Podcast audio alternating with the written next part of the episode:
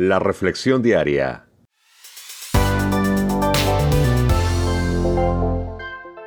Juan Guillén. La vida de Daniel, fe y liderazgo en acción. Daniel capítulo 7 versos del 1 al 14.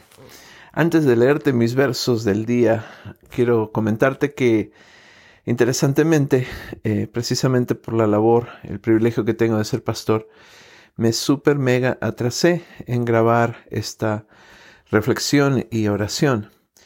Entonces me llegó el sábado, este, esta mañana, y todos los sábados, ya por más de 14 años, a las 7 de la mañana, tenemos en Casa de Luz, la iglesia local a la que servimos, nuestro servicio de oración. Y tuvimos un tiempo hermosísimo, en medio de tanta necesidad, en medio de tantos motivos de agradecimiento, eh, esta mañana. Y bueno, uno de nuestros líderes, servidores, que estaba conectada por Zoom, em, trajo eh, pasajes de Daniel capítulo 3. ¿Y por qué les comento esto? Porque el día de hoy estamos, eh, nuestra lectura nos obliga a meternos a lo que es profecía bíblica. Y ah, para los que siguen las enseñanzas de Casa de Luz, en menos de un mes vamos a estar enseñando el libro de Daniel verso a verso y tengo muchas ganas de meterme en las profundidades de los versos que acabamos de leer, que habla de bestias y demás. Al final de esta reflexión eh, voy a comentarte cuáles son mis versos del día, pero antes de llegar allí, basado en esta última experiencia que tuve el día de hoy, de estar en la casa de Dios, reunido junto con mis hermanos, los que pudieron venir presencialmente, y los que pudieron también estar en línea, eh, al haber leído eh, esta, estos versos, eh, esta líder de, Casa de Luz de la Iglesia, me recordó bastante algo que es importantísimo reconocer en este día. La valentía que es impulsada por la fe. ella leyó el pasaje de Daniel capítulo 3 hablando de Sadrach, Mesach y Abednego. Cada líder en eh, que me recuerda, que nos recuerda que cada líder en algún momento de su vida llegará a una o más encrucijadas de fe, cuando tendrá que tomar una decisión, incluso a riesgo de una gran pérdida personal. Sadrach, Mesach y Abednego, amigos de Daniel, ahora sí que del mismo corte, eh, se vieron ante un momento así de encrucijada de fe se les dio un simple ultimátum por nada más y nada menos que Nabucodonosor, el rey de Babilonia. El de postrarse o morir. Ellos no negociaron, no transigieron, ni buscarían un punto intermedio como si hubiera algo que negociar.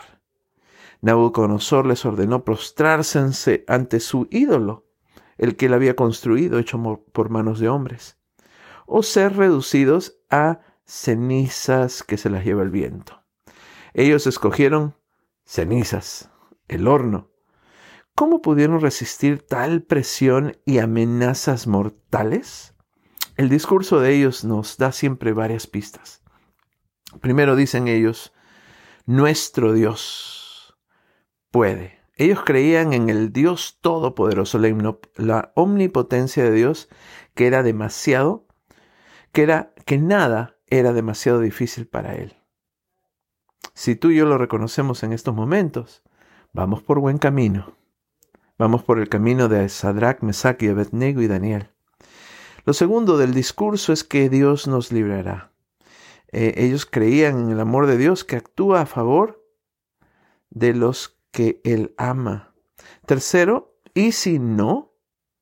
Ahora sí que si el Señor no les salvaba de ese horno de fuego, si hubieran perecido pues allí y sus vidas hubieran sido reducidas a cenizas.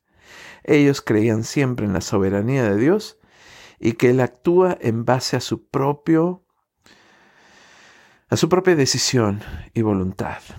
Y lo cuarto es que nuestro Dios a quien servimos no solo creían ciertas cosas, o tenían creencias eh, fundamentadas en filosofías humanas, sino que las ponían en práctica. Estaban convencidos y lo habían hecho así durante toda su vida. Todos los líderes afrontarán tiempos de prueba, tiempos de encrucijadas de fe, en los que se les ordenará a postrarse.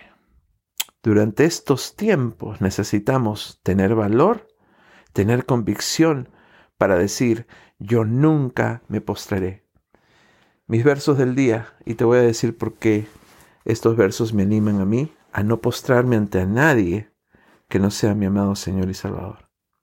Daniel capítulo 7 versos 13 y 14. Miraba yo en visión de la noche y aquí con las nubes del cielo venía uno como un hijo de hombre que vino hasta el anciano de días y le hicieron acercarse a él.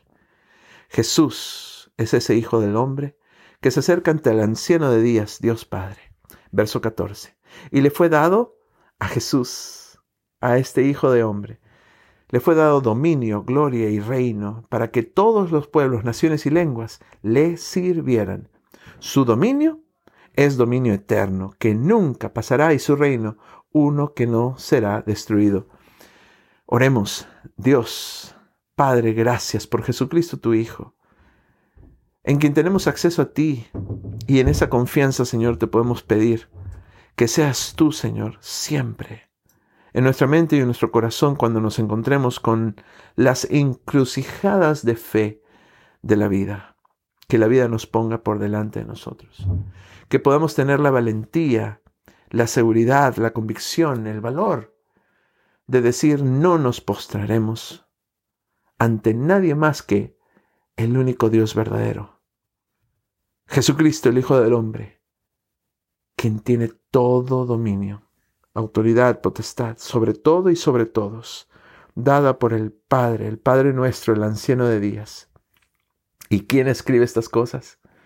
¿Quién guió el puño y la letra de Daniel para que el día de hoy podamos leer la palabra de Dios?